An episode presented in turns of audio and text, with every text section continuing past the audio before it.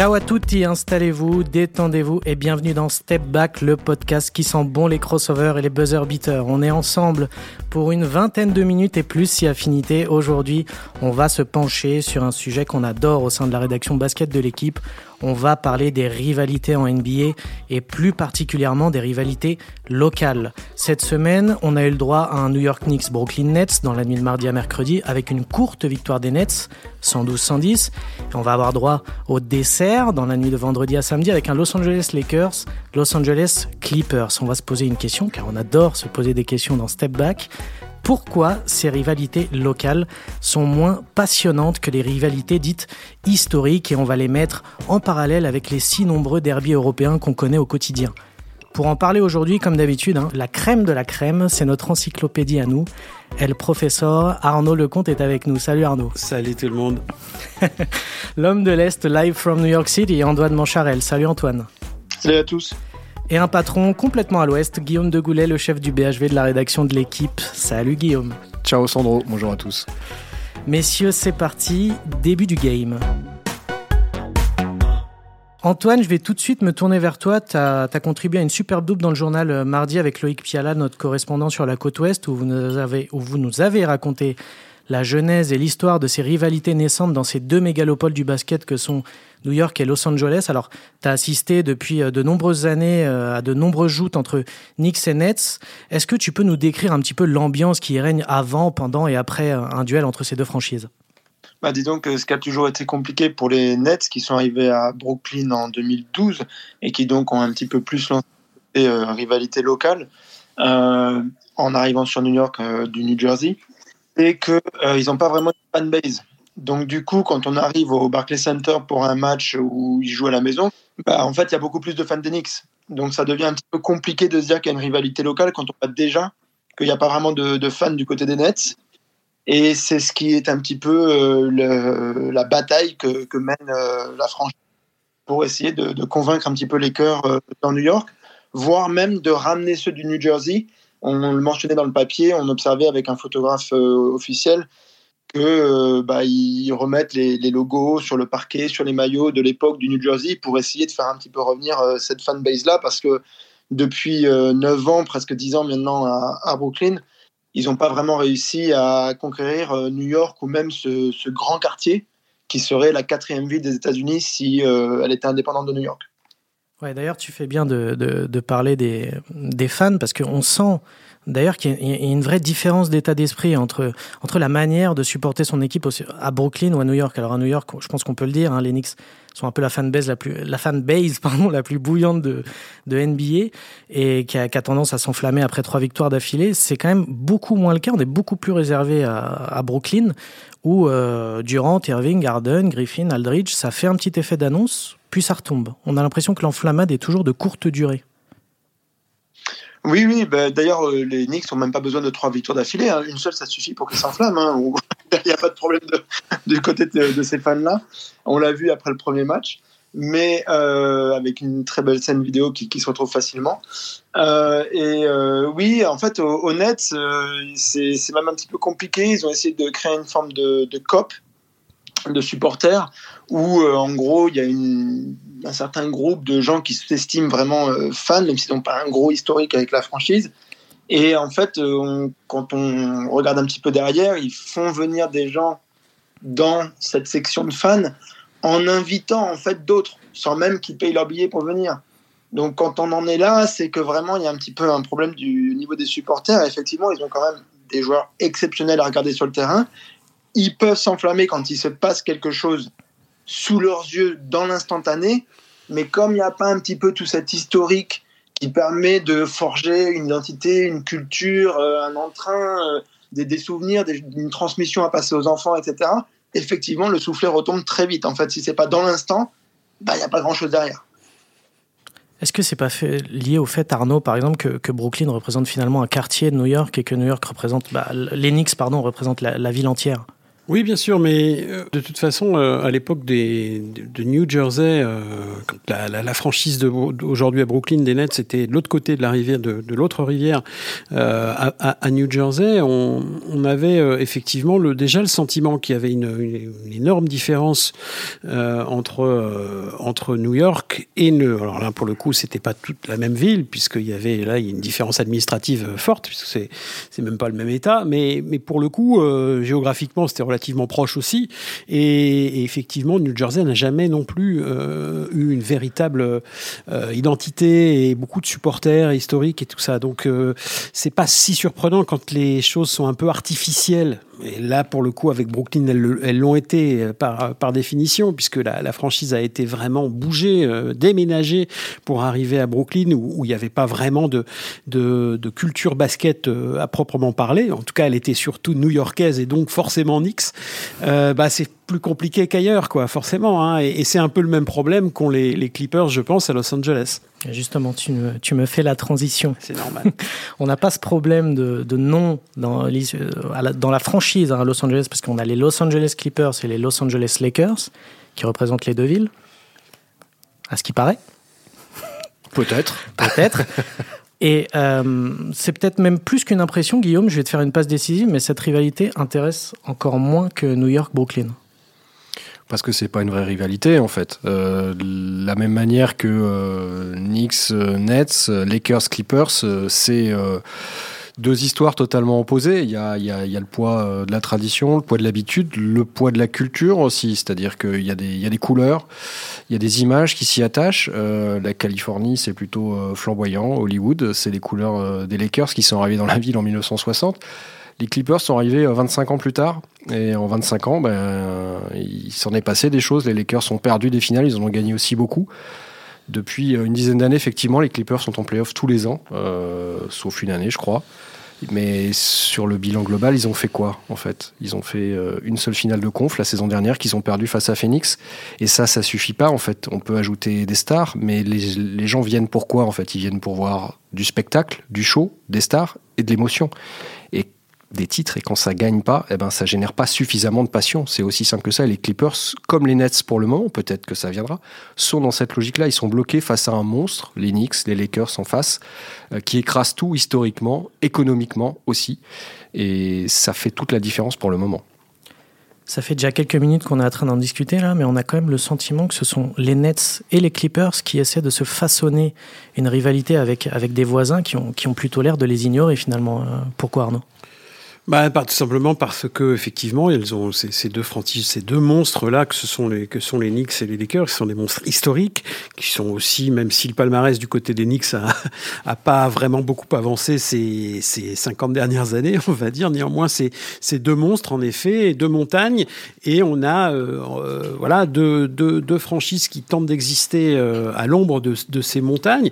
Alors on, va pas noircir le tableau. C'est pas si mal quand on regarde bien euh, les Clippers qui ont été la franchise de la loose pendant très très longtemps, qu'il reste toujours un petit peu. L'étiquette est toujours, toujours est toujours collée.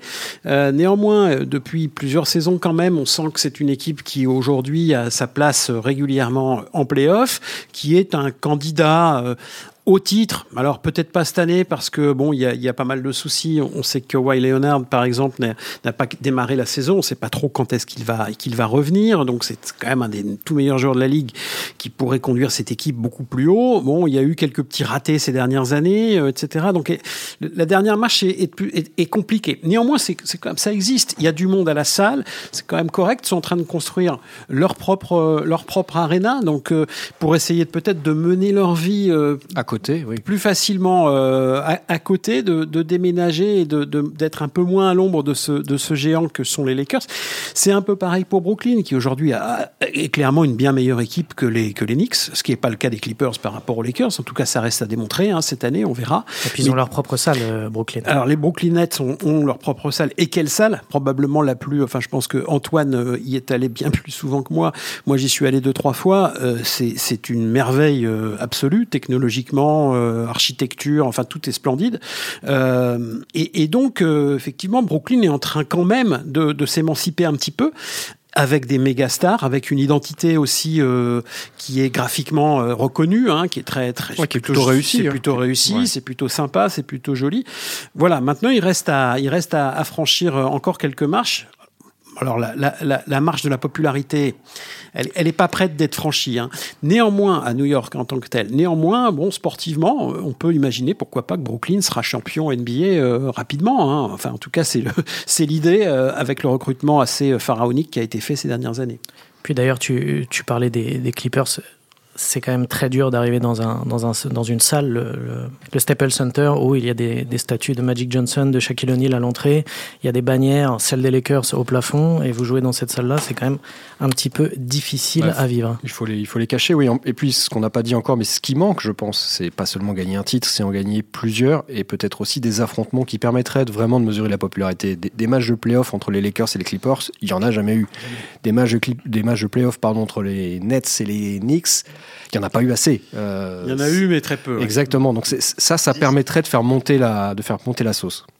Parce que pour toi, euh, Guillaume, des, des, assemblages de stars, on l'a vu, hein, Paul George, Kawhi Leonard, Anthony Davis, face à LeBron James aux Lakers par exemple, des nouvelles salles, des équipes quand même ultra armées avec plein de vétérans pour, pour essayer d'aller loin en playoff, c'est pas assez pour, pour monter toute pièce en derby ça suffit pas. Non, il faut que ça tienne dans la durée. En fait, tout est une histoire de, de durée, de et puis surtout de pouvoir s'identifier à quelque chose. C'est-à-dire que euh, si Kevin Durant il reste deux ans de plus au Nets, euh, il s'en va et derrière il n'y a pas de suite.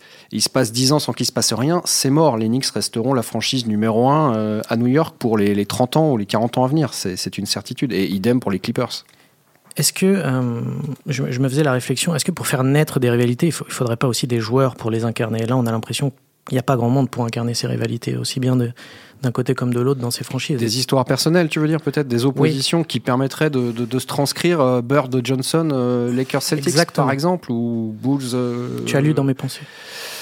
Ouais, je, je, pense que c'est plus peut-être des, des gens qui seraient passés dans les deux franchises, qui seraient opposés. Sur, mais il faut, il faut pour ça, il faut de la durée. Or, le problème, c'est qu'aujourd'hui, de plus en plus, euh, les joueurs ne, ne, font, pardon, que passer dans les, dans les franchises. Hein. C'est bon, il y a encore des joueurs qui, qui restent plusieurs années sous le même maillot, mais enfin bon, regardez un peu les, les compositions d'équipe, euh, les effectifs des, des Knicks, des Nets, des Lakers et des Clippers, des gens qui sont restés qui restent depuis un moment dans, le, dans la même franchise, bah, il y en a quand même très, très, très, très peu pour, pour, pour ne pas dire aucun. Euh, voilà, au-delà de 2-3 ans.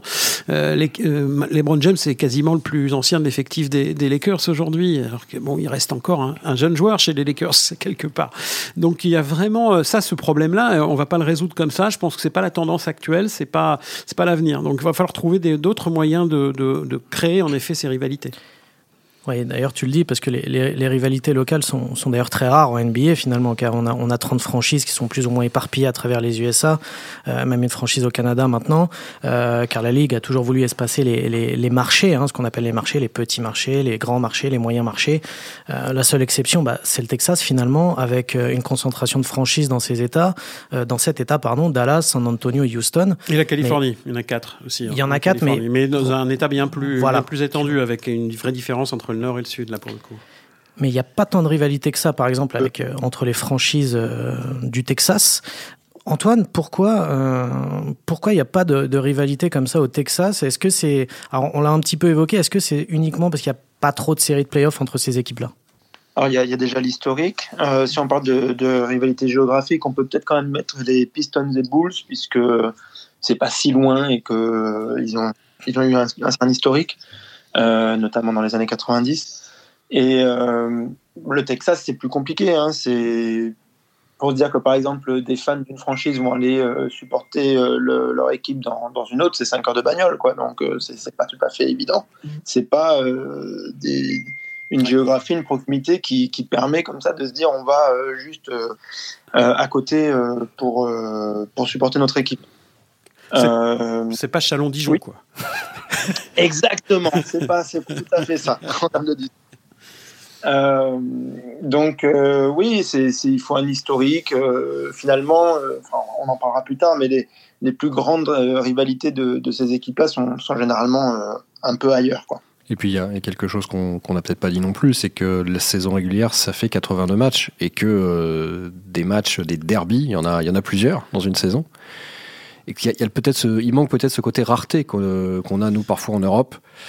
Moi, je, moi, je dirais plutôt davantage une, question d'enjeu. Euh, c'est-à-dire que les matchs de saison régulière, on le sait, euh, pendant 82 matchs euh, pour chaque équipe. Bon, les, les, les, les, gros gros matchs avec un fort enjeu, avec de la pression, avec euh, une espèce de d'attente, de, tension, il y en a finalement très très peu.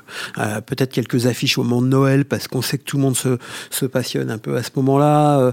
allez, peut-être les, premiers matchs de la saison parce qu'on attend un peu, les nouvelles les, les, nouvelles les nouvelles équipes, voilà, les, les joueurs qui ont changé, bref. Mais mais et puis peut-être aller au, en fin de saison régulière, quand il y a un vrai enjeu, peut-être aller chercher une place à améliorer ou une qualification, pourquoi pas en playoff ou en play-in maintenant. Mais ça, c'est un vrai problème, je pense, pour créer euh, aussi une, il faut de l'attention. une ambiance de derby à l'européenne. Euh, ce, qui, ce qui fait la grande différence, c'est qu'en Europe, dans le football notamment et en basket également, c'est que évidemment, euh, eh bien, vous pourriez avoir, je sais pas, moi, je dis n'importe quoi, Lens et, et Lille ou, ou Lyon et Saint-Étienne qui descendraient en Ligue 2, le derby de Ligue 2, il serait tout aussi passionné, je pense, euh, à, peut-être à une échelle un peu moindre, mais, mais, mais très peu finalement que, qu'en Ligue 1.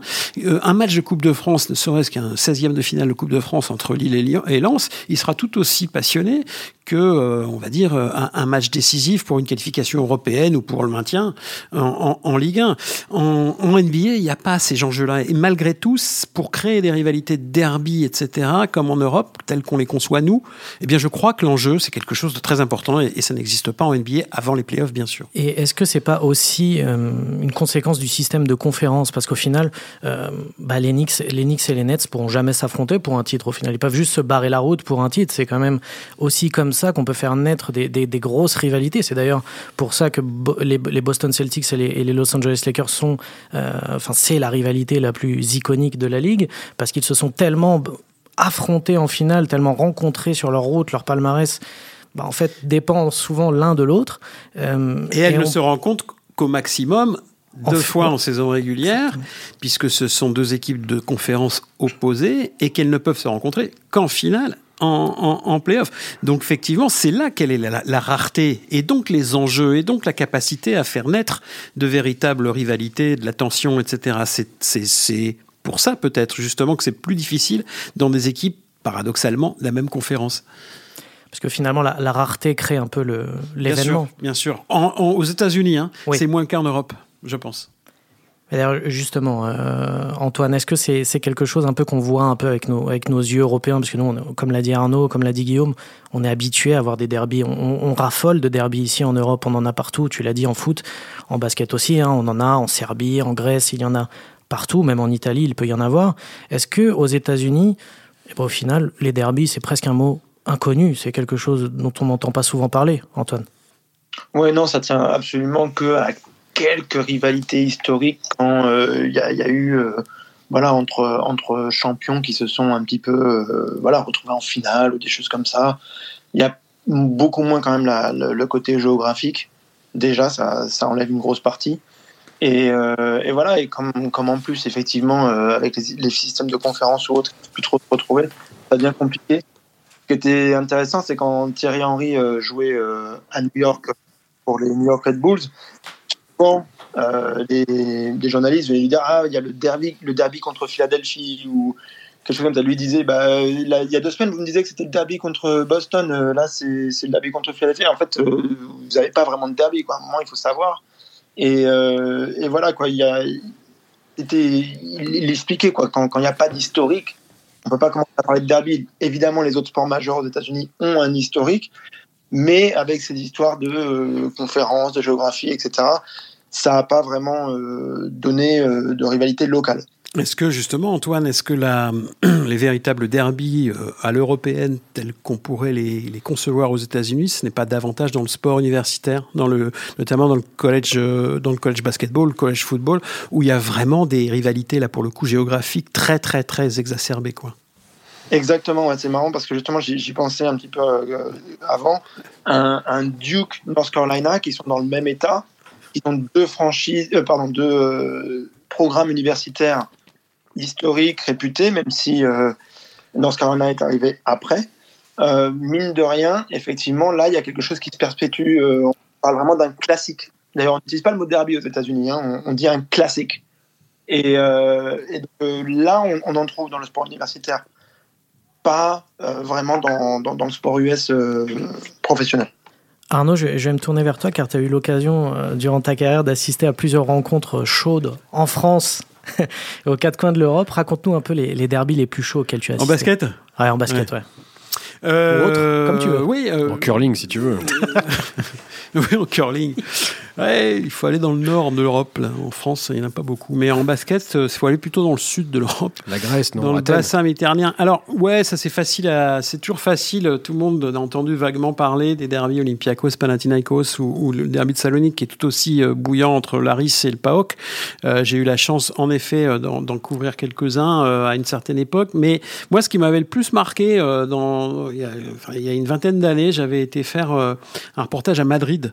pour le c'était vraiment un reportage très institutionnel sur pourquoi le basket espagnol avait déjà à l'époque 20 ans d'avance sur le basket français euh, professionnel. Et je m'étais retrouvé à un match euh, entre Estudiantes Madrid et le Real Madrid euh, dans la, grande grande salle qu'occupe aujourd'hui le Real Madrid. Il y avait 12 000 personnes. C'était Estudiantes qui recevait. Estudiantes, faut savoir que c'est un, quartier de Madrid. Enfin, c'est même pas un quartier de Madrid, c'est un club de quartier de Madrid. Et un club qui a une réputation de club extrêmement intègre, formateur, etc on rigole pas avec euh, avec le côté euh, justement euh, authentique et un peu vintage. Et c'est un club, c'est un club qui a formé beaucoup de grands talents espagnols. Et justement, l'un des grands talents du basket espagnol de ces années-là, c'est Alberto Herreros, qui était un, shooter assez extraordinaire, un des meilleurs shooters d'Europe. Et il, était passé de, de Estudiantes à Madrid, au Real, deux ans, je crois, un ou deux ans avant pour un record de transfert à l'époque dans l'histoire du basket espagnol pour un joueur espagnol. Et ça avait provoqué la, mais la, la, colère noire de, tous les supporters. Et ce jour-là, il y avait euh, un derby, donc Estudiantes Real, et donc Herreros débarquait euh, dans la salle face, là pour le coup, aux supporters d'Estudiantes, c'était 11 000 sur 12 000. Et vraiment 11 000 chaud, mais de chez chaud. Et j'étais bien incapable de, de, de, de m'attendre, enfin je, je m'attendais absolument pas à ce, à ce type d'ambiance. C'était extraordinaire et ils ont passé leur, euh, leur match. C'était vraiment une, ambiance de basket universitaire pour le coup. Ils ont passé le match à se foutre de, d'Alberto Herreros, à ironiser, à, à, lui, euh, à lui balancer du PCTero, PCTero, PCTero. Ça veut dire euh, omnibulé par l'argent, quoi, grosso modo. voilà. Ah, donc il en a pris plein la gueule pendant tout le match. Il y avait, il y a des gens qui sont rentrés sur le parquet. il y a des, il avait, c'était très coloré. Il y avait beaucoup de, de banderoles ironisant sur le Real Madrid ce club de riches, évidemment, etc., le capitaliste. Il y avait un côté euh, extrêmement politique aussi à, tout ça, ou social, comme vous voudrez. C'était assez marrant à voir et surtout extrêmement chaud. J'étais loin de me penser que, à l'époque, en tout cas, c'est probablement encore, c'était aussi chaud qu'un gros derby grec ou, ou, yougoslave, enfin serbe, on va dire, ou euh, entre le partisan et ou, ouais, ou turc, etc. Ouais, c'était assez étonnant. C'est le, derby le plus chaud qu'elle t'a assisté euh, Non, euh, non, non, les Grecs, c'était délirant. Euh, les, les, Bon, même ces dernières années, je veux dire, mais même sans y aller, on sait très bien que systématiquement, un Olympiakos Panathinaikos, et là c'est revenu, puisque Olympiakos est, resté deux saisons en deuxième division, justement à la suite d'une affaire ayant, ayant éclaté lors d'un match contre le Pana, où il y avait eu des histoires avec l'arbitre, mais c'est systématique. Moi, la dernière fois que je suis allé faire un petit tour en Grèce, c'était c'était trois jours après un derby Olympiakos Pana.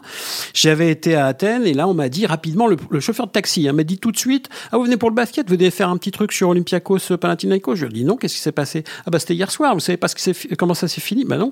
Ah ben le match a été arrêté en plein milieu euh, et le il a pas repris et euh, l'arbitre a été euh, poursuivi jusque chez lui quoi et on sait pas où il en est là. Ah bon d'accord. Ah ouais. Donc voilà, il y a eu des histoires tout le week-end. Enfin c'est des délirant, quoi. Et, ça dure depuis, je sais pas, depuis 50 ans minimum, dans, dans, le basket comme dans le foot, hein, bien sûr.